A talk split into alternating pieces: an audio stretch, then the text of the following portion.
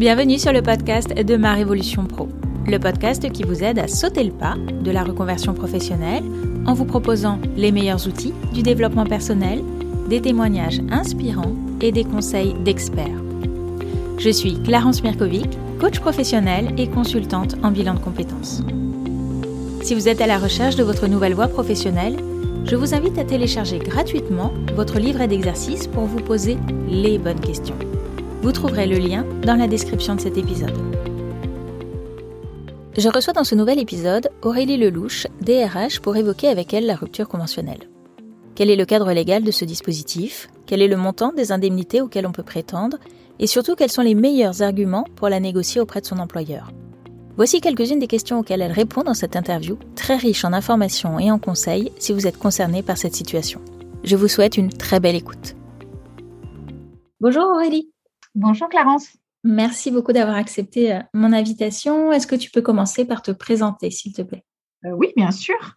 Euh, donc, je m'appelle Aurélie, j'ai 43 ans, je suis RH en entreprise depuis une quinzaine d'années, enfin un peu plus dans une société, enfin c'est un équipementier automobile allemand. Donc si je t'ai invité dans, ce podcast aujourd'hui, c'est pour parler de la rupture conventionnelle. Mm-hmm.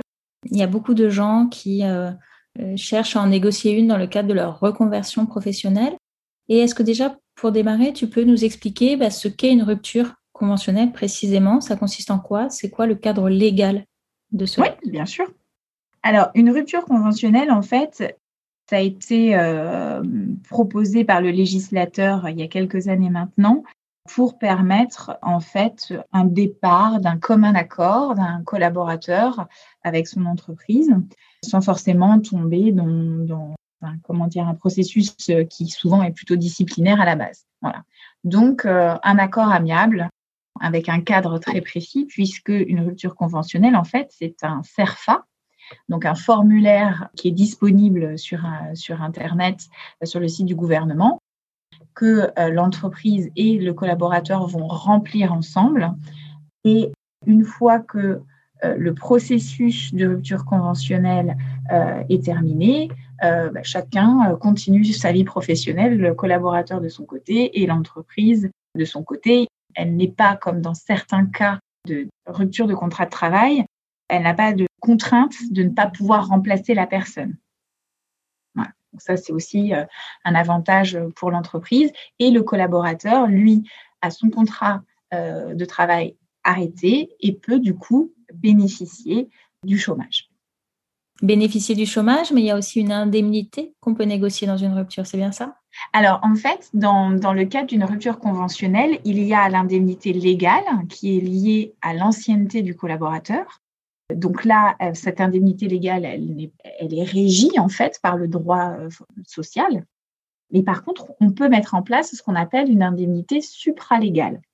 Donc ça, c'est souvent une négociation qui est faite entre l'employé et l'employeur sur bah, est-ce qu'on déclenche une indemnité supralégale et de quelle hauteur elle sera. Mais ce n'est pas automatique et c'est du coup au bon vouloir euh, bah, de l'employeur mais l'employé peut tout à fait euh, le demander en tout cas. Hmm. Est-ce que c'est un droit, la rupture conventionnelle pour le salarié? ah, Pas du tout. non, non, c'est pas du tout un droit. Il y a eu ces dernières années pas mal de, de, confusion d'ailleurs euh, de la part des gens, mais euh, où euh, ils veulent pas démissionner parce qu'ils n'ont pas forcément justement de, de, retrouver derrière, ou ils ont un projet, comme tu le disais, de reconversion mais ils veulent se donner le temps de réfléchir, ils veulent se donner le temps d'avancer sur le, projet. Et du coup, ils viennent avec leurs demandes sans forcément savoir si ce sera accepté ou pas.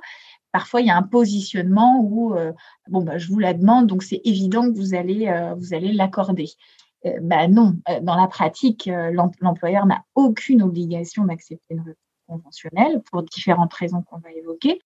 Euh, mais ce n'est pas un droit, c'est une possibilité qui est euh, offerte en fait aussi bien à l'employé qu'à l'employeur. Maintenant, dans la pratique, et pour justement éviter tout contentieux, les entreprises sont assez frileuses dans la démarche de la proposer naturellement. Elles vont attendre des appels du pied ou quand il y a un très bon climat de confiance entre le collaborateur et l'entreprise, on peut, moi ça m'est arrivé en, en tant qu'RH, de sentir que il y avait des situations où on pouvait la proposer quand ça le permettait. Mais il, faut qu'il y ait pas mal de paramètres qui soient, qui soient, enfin que les planètes soient alignées pour pour se faire. Hmm. Mais non, c'est pas c'est pas un droit et ça reste une discussion. Et pour beaucoup d'entreprises, ça reste un processus qui nécessite quand même des précautions pour pas que la situation se retourne vis-à-vis de l'entreprise. C'est-à-dire? Quand un collaborateur vient de lui-même demander une rupture conventionnelle, l'entreprise n'écrira rien tant que ça n'a pas été formalisé par un collaborateur. Alors bien sûr, ce que je dis là, et ça vaut pour l'intégralité du podcast, on reste dans une gestion des ressources humaines et bien entendu, c'est pas une vérité absolue ce que je vous dis aujourd'hui. C'est dans les grandes lignes, ça se passe dans 80% des cas comme ça. Mais bien sûr, il y a des exceptions à tout. Mais quoi qu'il en soit, il est rare qu'une entreprise formalisera par écrit une demande d'un collaborateur d'une rupture conventionnelle euh, sans qu'elle ait une trace écrite de la demande du collaborateur. Parce que on peut à un moment donné reprocher à l'entreprise d'avoir forcé les choses. Et c'est un critère extrêmement important dans tout le processus de rupture conventionnelle. C'était le choix du législateur et en tant qu'RH, c'est quelque chose à laquelle on fait très attention, c'est que la démarche soit toujours moteur et souhaitée par le collaborateur jusqu'à la fin. Donc en règle générale, si on veut qu'une demande de rupture conventionnelle se fasse dans de bonnes conditions en tant que collaborateur et qu'on veut mettre tout de suite en relation de confiance l'entreprise, il faut, pour moi, jouer l'honnêteté, la transparence et rassurer euh, l'entreprise dans la véracité, la motivation de la démarche. Et ça, c'est très clairement, dans un premier temps, en en parlant ouvertement avec son manager et ou en parallèle avec la RH, mais que toujours le manager soit impliqué parce que sinon ça peut tendre les relations avec le manager. Et une fois que ça a été dit, préciser qu'on va formaliser par écrit cette demande parce que euh, c'est un véritable souhait. Hmm. Quels sont les meilleurs arguments justement à avancer pour obtenir sa rupture conventionnelle? En fonction du contexte, il peut y avoir plusieurs réactions de la part de, de l'entreprise.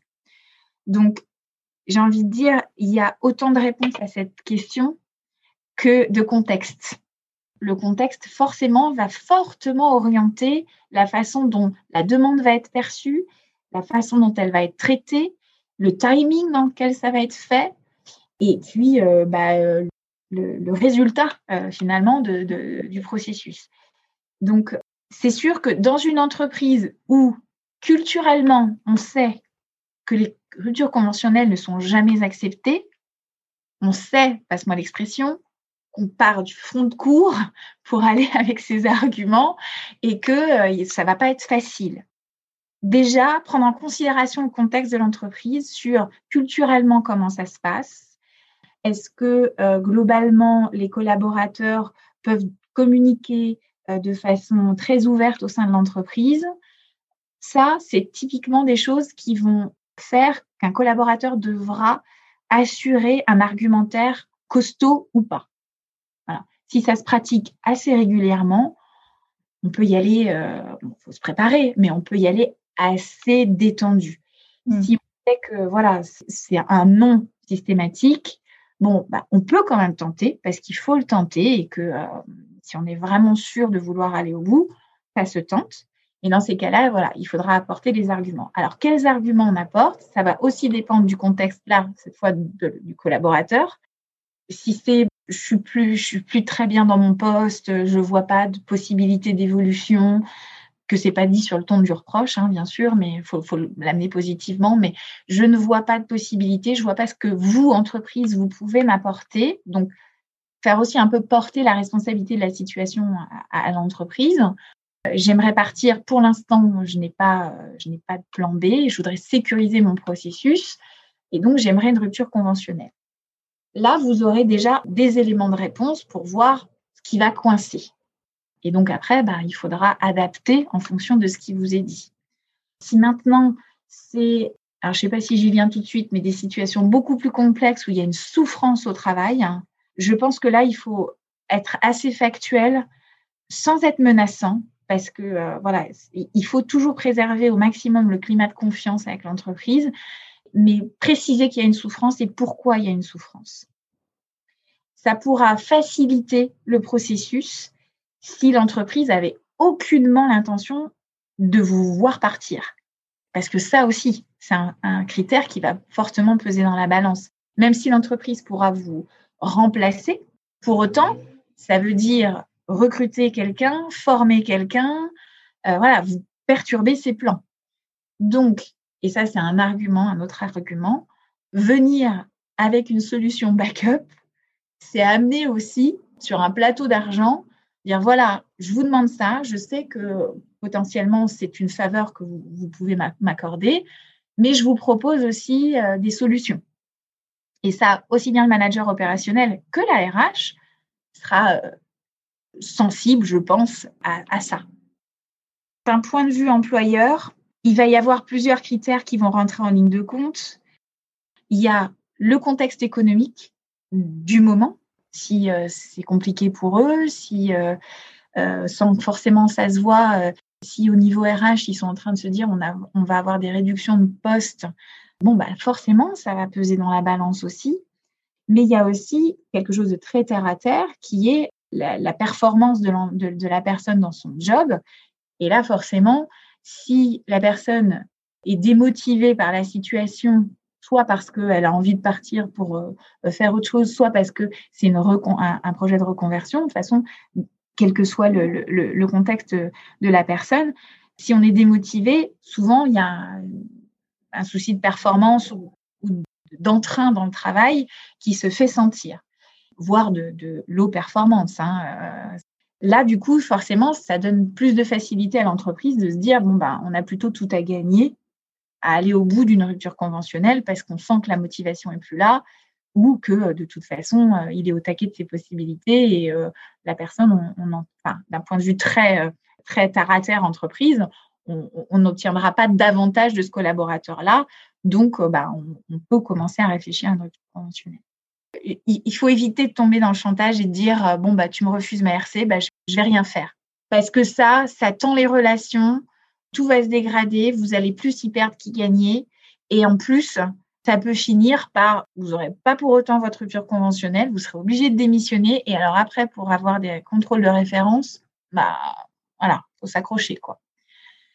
Donc, éviter de tomber dans, le chantage, mais par contre, toujours positivement, euh, reprendre ces arguments, préciser que ça va être compliqué pour vous de continuer d'être motivé, que vous ne faites pas de chantage, mais que ça va être compliqué de trouver la motivation parce que vraiment, vous n'arrivez pas à trouver ce qui va vous motiver, si c'est un problème d'envie par rapport au poste.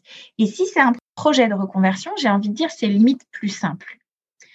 Parce que déjà, moi, ce que je, peux recommander aux gens dans ce, dans ce cas de figure-là, c'est dans le cadre de leur entretien professionnel, de préciser qu'ils ont ce projet de reconversion, de regarder ce que, ce que propose euh, le CEP, le conseiller en évolution professionnelle, qui est accessible à tous les collaborateurs de, de toutes les entreprises de France et de Navarre. Il y a un site qui est dédié, qui est extrêmement bien fait, qui permettra aussi de donner des arguments aux gens qui sont en projet de reconversion. Mais déjà d'en parler dans le cadre de l'entretien professionnel, c'est bien. après, ça a lieu tous les deux ans, donc il euh, faut que ce soit le bon timing. Sinon, d'en parler euh, ouvertement au, manager pour préciser pourquoi ce projet, pour que l'entreprise comprenne que euh, c'est une volonté personnelle, qu'il n'y a pas de, reproche auprès de l'employeur, mais que voilà, le, collaborateur, il a aussi besoin de se sécuriser dans son processus de reconversion et que la, la conventionnelle, elle est, elle est inévitable dans le sens où la personne ne peut pas démissionner parce que derrière, elle n'a pas forcément les moyens financiers pour mettre son projet en place dans un temps euh, très court. C'est euh, voilà, c'est expliquer son projet, c'est dire pourquoi c'est important pour, euh, pour, soi et quels sera en effet les avantages pour, pour l'entreprise. Et puis, hmm. vous avez ce fameux plan B en disant bon bah je m'en vais, mais j'ai pensé à ça, ça ou ça, ou à telle personne. Bah, c'est toujours des infos en plus qui, qui peuvent aller dans votre sens. Si la rupture est refusée, à quel point ça peut nous porter préjudice au quotidien dans l'entreprise si on décide de rester? Sans doute sur, en tout cas dans les, premiers mois, sur des promotions possibles. Parce que du coup, il y aura ce doute sur la motivation. Donc, euh, je pense qu'il faudra euh, réassumer le fait que bon bah on veuille rester ou montrer voilà la motivation si finalement il y a des opportunités de, promotion qui peuvent nous intéresser. Voilà, faudra rassurer là-dessus. Mais euh, bon, à part un management très susceptible, ça s'oublie comme tout le reste, comme une faute professionnelle, hein, j'ai envie de dire. ça, y a, voilà, personne n'est parfait et on peut faire des fautes ou alors on peut faire aussi des propositions qui sont refusées. Pour autant, on, peut continuer d'être complètement pro et, euh, de rester engagé. Quoi. Hmm. Tu disais que tu parlais de culture d'entreprise. Hmm. Euh, finalement, qu'est-ce qui fait que certaines entreprises vont euh, en accorder aucune? Et qu'est-ce qui fait que d'autres vont au contraire les accorder assez facilement? Il faut savoir qu'il y a eu un peu de temps dans le, passif RH des ruptures conventionnelles. Quand c'est sorti, c'était un peu le Graal. Euh, les gens, euh, comme les entreprises, étaient très positives avec ce processus-là. Donc, il y a eu pas mal de ruptures conventionnelles qui se sont faites. Et puis, les premiers contentieux ont commencé à voir le jour. Des gens qui euh, bah, avaient demandé une rupture conventionnelle, mais soit à juste titre ou pas. On dit, oui, mais enfin, je me suis quand même vachement fait pousser par la sortie. Et puis, il y avait aussi, parce qu'il y en a, mes collaborateurs pas très honnêtes, euh, qui ont fait croire qu'ils voulaient partir, qui sont partis dans le cadre de rupture conventionnelle. Et comme ça protège moins l'entreprise qu'une transaction, se sont dit, oh, bah, tiens, je vais essayer, ne trouvant pas forcément derrière ou euh, se retrouvant un peu euh, en difficulté financière, se sont dit, bah, tiens, on va tenter quelque chose. Donc voilà, il y a eu un peu tous les cas de figure, mais les contentieux ont commencé à arriver. Et là, les entreprises sont devenues plus frileuses. Donc, il y a des entreprises échaudées qui se sont dit, si le collaborateur il veut partir, il démissionne et point barre. Et culturellement, ils tiennent le cap, sauf cas extrême où justement il y a un problème de performance, mais il n'est pas suffisamment intense pour justifier d'un dossier en disciplinaire, par exemple. Quand je dis dossier disciplinaire, c'est euh, tout type de, licenciement en fait. Hein. Et donc ces entreprises euh, échaudées, même si pour certaines continuent d'en pratiquer, vont avoir, comme, comme je le disais précédemment, une prudence sur l'intégralité du processus pour s'assurer que c'est toujours d'un commun accord. Donc, c'est là-dessus où le collaborateur va être, ça va être important pour lui de rassurer tout au long du processus que c'est bien d'un commun accord, qu'il est, plus, j'ai envie de dire, plus on va le dire, plus ça va être entendu et plus il y a de chances que le processus aille au bout. Et pour revenir aux entreprises qui le pratiquent pas ou peu, il y a aussi, ce qui n'avait pas forcément été anticipé par toutes les entreprises, lié à la rupture conventionnelle, un forfait social de 20%. Donc, ça coûte plus cher quand il n'y a pas de transaction. Hein. Ça coûte plus cher qu'un licenciement classique. C'est quoi ce forfait social? L'entreprise paye un forfait, un forfait social de 20% du montant de la RC, RC pour conventionnel. Et ça, c'est euh, de l'argent qu'il donne à l'État. Et donc, c'est un coût pour l'entreprise.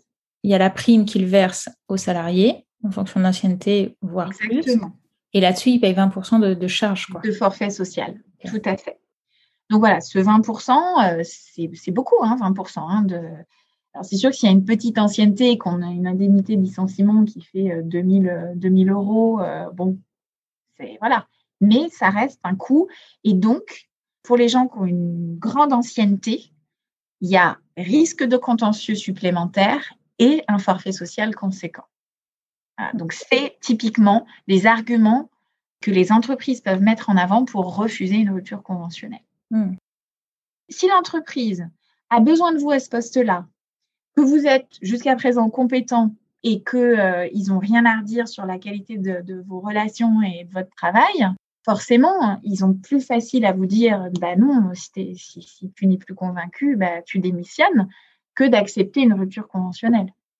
Par rapport à ce que tu disais tout à l'heure, moins d'ancienneté, plus c'est facile à négocier? Selon moi, oui. C'est mon expérience. Hmm. Et c'est euh, souvent d'ailleurs euh, l'une des premières choses que je dis à mes managers opérationnels, c'est euh, voilà, je le mets en avant en disant bon, bah là, ça ça, ça, va pas nous coûter trop cher par rapport à l'ancienneté. Ou attention, il y a 15 ans d'ancienneté, il y a 20% de forcé sociale. C'est moi, le, moi la méchante dans ces cas-là. Et en plus, bon, on a un risque de contentieux. Donc, euh, bon. Donc oui, pour répondre à ta question, moins il y a d'ancienneté, plus c'est facile. Et comment expliquer que euh, moi j'ai des clients des fois qui sont dans des très grosses entreprises, donc potentiellement c'est pas une histoire d'argent, qui euh, ne négocie aucune rupture. En tout cas, qui affiche cette politique-là très ferme. Ben, la justification qu'on peut, qu'on peut donner, c'est que, et je le vois moi dans, dans ma pratique RH, à partir du moment où les collaborateurs ont vent qu'il y a eu une rupture conventionnelle, bizarrement, derrière, il y a quelques mains qui se lèvent, ils se disent Ah, c'est possible, donc on va y aller et on va poser la question. C'est systématique. Hein. À chaque fois, on a beau dire en plus aux collaborateurs, gardez-le pour vous, ne le dites à personne, parce que si ça se sait, euh, voilà, on ne pourra pas dire oui à tout le monde. Il y a vraiment des cas de figure. Malgré cette prudence que j'ai, systématiquement, derrière, j'ai des gens qui m'approchent. Euh, oui, je voulais savoir si euh, une rupture conventionnelle était possible. Et donc, sur les grosses structures, bah, ils veulent surtout se préserver de ça parce que bah, moi, c'est une petite entité, donc euh, il y a quelques mains qui se lèvent, mais euh, sur une entité de, 200, 300, 1000, 1000 salariés, bon, bah, voilà, ça, peut forcément euh, générer plus de demandes. Quoi. Et mmh. donc, c'est du temps. Voilà, faut, derrière, il faut faire de la pédagogie, il faut expliquer pourquoi ça a été oui pour l'un et non pour l'autre. Ça reste pour l'entreprise quelque chose, quelque chose à gérer et forcément, ça pèse dans la balance de la décision. Donc, souvent, une entreprise acceptera une rupture, une rupture conventionnelle quand ça l'arrange. Après, ça ne veut pas dire que si on vous dit oui, c'est parce que vous êtes un mauvais collaborateur. Ça peut l'arranger pour des raisons économiques, stratégiques, euh, de réorganisation. ça ne veut pas forcément dire oh, merde, ils m'ont dit oui en fait, mais c'est parce que j'étais pas si bon. Non, non, ça ne veut pas forcément dire ça. C'est bien de le préciser. Bah oui. Est-ce que tu peux nous expliquer aussi comment ça se passe bah, de manière administrative euh, Quelle durée ça prend finalement euh, pour euh, avoir la rupture conventionnelle et les démarches, les étapes clés de cette procédure? Alors, à partir du moment où l'entreprise et, le collaborateur ont établi que la rupture conventionnelle était possible, l'entreprise va envoyer au collaborateur une lettre pour un entretien un premier entretien dans le cadre d'une rupture conventionnelle pour euh, discuter des éléments euh, qui, vont apparaître dans la rupture conventionnelle. Donc, ce premier entretien, en règle générale, les entreprises appliquent les mêmes délais que ce qu'on fait pour une convocation. Donc, c'est à peu près cinq jours entre euh, l'envoi du courrier et le, le rendez-vous lui-même. Ça peut être fait soit entre le collaborateur et le manager, quand le manager a suffisamment d'expérience RH pour le faire, c'est plus généralement fait par la RH parce que euh, bon, ça reste un CERFA, il y a des subtilités. Donc, c'est un document en deux pages. On va aller à travers ce document, les éléments euh, personnels, la rémunération est indiquée sur les 12 derniers mois pour calculer l'indemnité de licenciement légal. L'ancienneté est précisée, bien sûr. Il est précisé si euh, il va y avoir un deuxième entretien, parce que s'il y a encore des questions qui subsistent, un deuxième entretien est possible. Il y a un pavé euh, commentaire si on souhaite préciser des choses. Ça peut être euh, prolonger finalement la présence du collaborateur dans l'entreprise, ça c'est possible aussi, c'est-à-dire qu'on peut commencer un processus de rupture conventionnelle. On peut pour autant, si par exemple la fin du processus a lieu le 30 juin, mais qu'on souhaite une sortie au 15 septembre, on peut tout à fait le faire dans le cadre d'une rupture conventionnelle. Donc ça peut être aussi précisé en commentaire et les raisons pour lesquelles on, le fait. C'est signé de la part du collaborateur et de l'entreprise. C'est conservé un exemplaire par le collaborateur, un exemplaire par l'entreprise et un deuxième exemplaire est conservé par l'entreprise pour l'envoyer à la directe, donc la direction générale régionale du, du travail. À partir du moment où ça, ça a été fait en entretien. On a 15 jours de délai de réflexion. Là, dans ces 15 jours, l'entreprise comme le collaborateur peuvent revenir sur la décision de la rupture conventionnelle. À l'échéance de ce délai, si tout le monde est OK pour continuer, dans le texte de loi, c'est marqué la personne la plus diligente pardon, envoie le document à la directe. En règle générale, c'est l'entreprise qui s'en occupe. Et là, la directe dispose également d'un délai d'instruction de 15 jours ouvrables à compter du lendemain de la réception de la demande. Donc, en règle générale, euh, on attend une vingtaine de jours entre les délais postaux pour être, euh, sûr que euh, bah, ne va pas recevoir à la dernière minute un courrier de la directe qui dit bah non, en fin de compte, votre RC est refusé. Bon, en 15 ans, j'ai jamais eu aucune réponse. la seule réponse que j'ai eue, c'était du coup une réponse négative pour un salarié protégé. Donc voilà, c'est un peu très particulier. Mais voilà, c'est hyper rare que la directe refuse. Et ensuite, euh, la sortie du collaborateur se fait en fonction de la date qui est indiquée. Avec qui on négocie au départ? Tu disais, il faut absolument en parler au manager Oui. Moi, je trouve, enfin, je conseille, ça reste des conseils, hein, mais c'est vrai que les gens qui vont écouter euh, le podcast et dire, mais moi, il n'y a plus de communication avec mon manager ou c'est compliqué, c'est vrai que dans, dans des cas conflictuels, on peut aller voir la RH ça peut être euh, une solution en précisant bah, pourquoi euh, on n'en a pas parlé au manager. Mais même si les relations sont tendues, je conseillerais quand même de prévenir avant le manager par correction, par respect, tout simplement, même s'ils n'ont pas toujours peut-être le respect à notre égard, mais de prévenir le manager parce que ça peut tellement le braquer et derrière avoir des conséquences justement le processus parce que la, RH, elle va aussi se fier à ce qui est dit par le manager pour aller au bout ou pas de, ce processus. Donc, euh, plus on va braquer son manager, plus ça va être compliqué derrière. Donc, je conseille, quoi qu'il arrive, d'en parler au manager et après à la RH, s'il y a une RH dans la, dans la structure, parce que parfois, ce n'est pas le cas. Sinon, quand c'est vraiment des petites structures, euh, la direction, tout simplement. Ce qui fait que chez toi, ça va être plus facilement accepté En un, euh, le contexte économique. Mmh. Euh, forcément.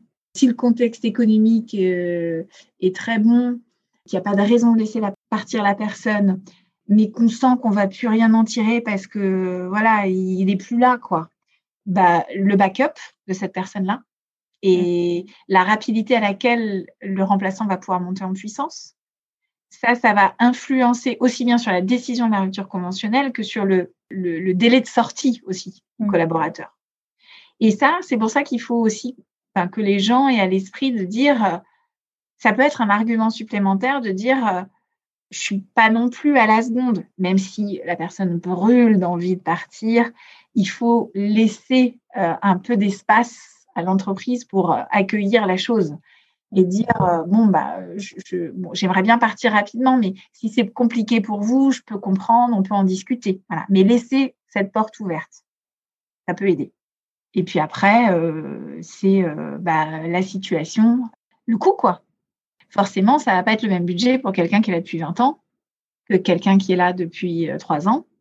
Et puis aussi, quand je parlais de la relation de confiance, si on sait que c'est quelqu'un qui, qui, est très procédurier, qui n'a pas forcément une grande attache avec l'entreprise, c'est peut-être pas la rupture conventionnelle vers laquelle il faut aller, mais plutôt une transaction parce qu'on voudra sécuriser le processus contentieux derrière. Qu'est-ce que c'est une transaction? En fait, c'est un, départ négocié, c'est-à-dire que l'accord transactionnel va finalement encadrer le côté négocié du départ, c'est-à-dire que le collaborateur, il faut à l'entreprise un motif pour licencier la personne, le collaborateur accepte ce motif et de fait de cette acceptation de motif, a une compensation financière qui est encadrée par un accord transactionnel où il est stipulé que euh, le collaborateur ne peut revenir euh, euh, au prud'homme pour remettre en question ce, licenciement. Alors, si elle est refusée, malgré tout, malgré tous ces arguments, quels sont les autres moyens dont on peut bénéficier pour toucher le chômage en quittant l'entreprise? Alors, il y a un nouveau système qui est mis en place qui est possible via le pôle emploi, mais qu'il faut impérativement démarrer avant la démission. Donc, vous pouvez aujourd'hui démissionner de, votre entreprise et un peu plus tard, parce que ça va nécessiter un passage en commission auprès du Pôle emploi, bénéficier euh, des indemnités Pôle emploi. Alors, ça peut se faire par le biais du CPE, du CEP, pardon, dont je, dont je parlais juste avant. Il conseille extrêmement bien sur, le, sur les étapes et le processus. Et en fait, il faut que vous ayez amorcé ce processus de CEP avant de, de, de, de, déposer votre démission parce que vous aurez un accord de principe de la part du Pôle emploi sur la potentielle. Ce sera, ce sera en plus pas quelque chose de 100% sûr, mais vous aurez un accord de principe sur une potentielle prise en charge et vous ne le saurez que quand vous irez déposer votre dossier que voilà, c'est pleinement accepté. Donc ça, c'est le processus démissionnaire, hein, je crois, l'a dit. Oui. Il faut avoir un projet de reconversion bien défini. Enfin, pour moi, dans le cadre du CEP, il n'y a qu'un projet de reconversion qui peut s'y appliquer. Sur la démission brute d'une entreprise, enfin, sans, sans, projet de reconversion, et j'ai envie de dire, on arrive après et on, dit, s'il vous plaît, est-ce que vous pouvez m'aider? Dans 100% des cas ou 99% des cas, c'est un refus. Donc, euh, après, il y a quelque chose, mais qui n'est pas propre du tout. Euh, donc euh, voilà, je préfère euh, alerter. C'est pas propre pour plusieurs raisons. C'est pas propre d'un point de vue éthique et ça peut vous mettre en difficulté pour l'avenir. C'est quelque chose que je déconseille fortement, sauf quand il y a une souffrance au travail et que l'entreprise ne veut pas le voir. Mais c'est l'abandon de poste. Hmm. Alors, qu'est-ce que c'est précisément? Alors, l'abandon de poste, euh, c'est très mal perçu par les entreprises, à juste titre, hein, parce qu'en gros, bah, c'est un collaborateur qui euh, travaillait le lundi et puis le mardi, euh, on ne le voit plus. Hmm. Et on ne le voit plus du tout, on n'en entend plus parler. Et donc là, il y a un processus qui doit être mis en place par l'entreprise pour licencier le collaborateur pour abandon de poste.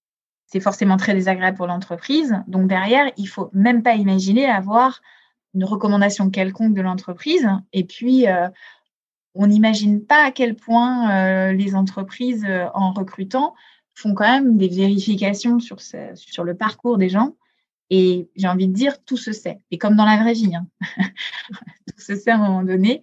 Voilà. Donc, vous êtes licencié par l'entreprise.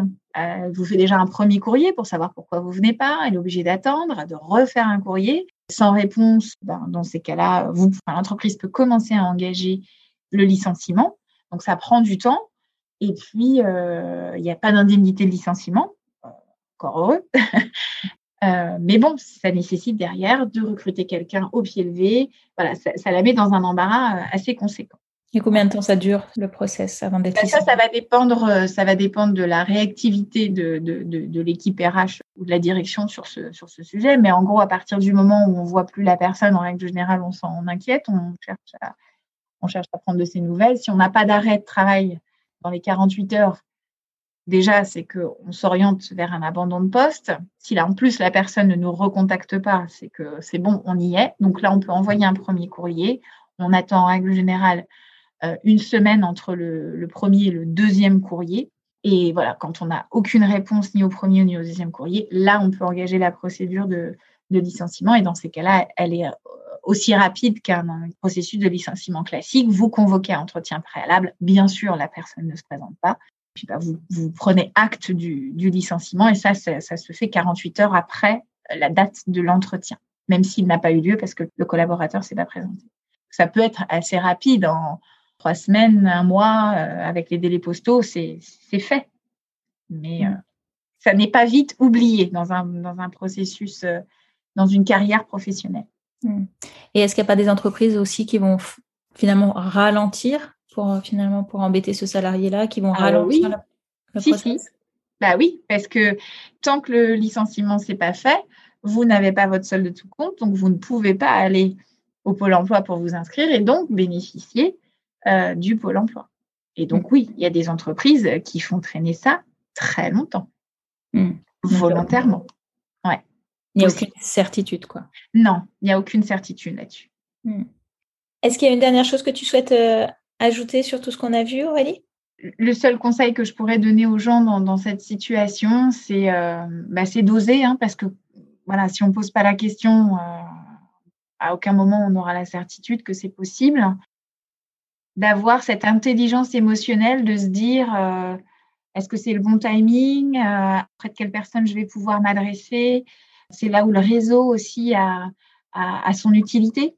Parfois, on a un meilleur relationnel avec son N plus 2 qu'avec son N plus 1. Donc, euh, voilà, c'est un peu de réfléchir à ce, genre de choses pour que euh, ça reste une négociation. Donc, euh, il faut que ça se passe dans les meilleures conditions possibles et, mettre toutes les chances de, votre côté. Mais il faut oser.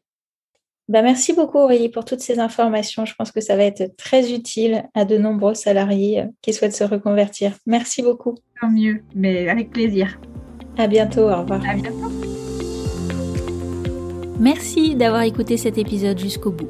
Si ce podcast vous plaît, je vous invite à vous y abonner et à lui laisser un commentaire ainsi qu'une note 5 étoiles sur votre plateforme d'écoute préférée.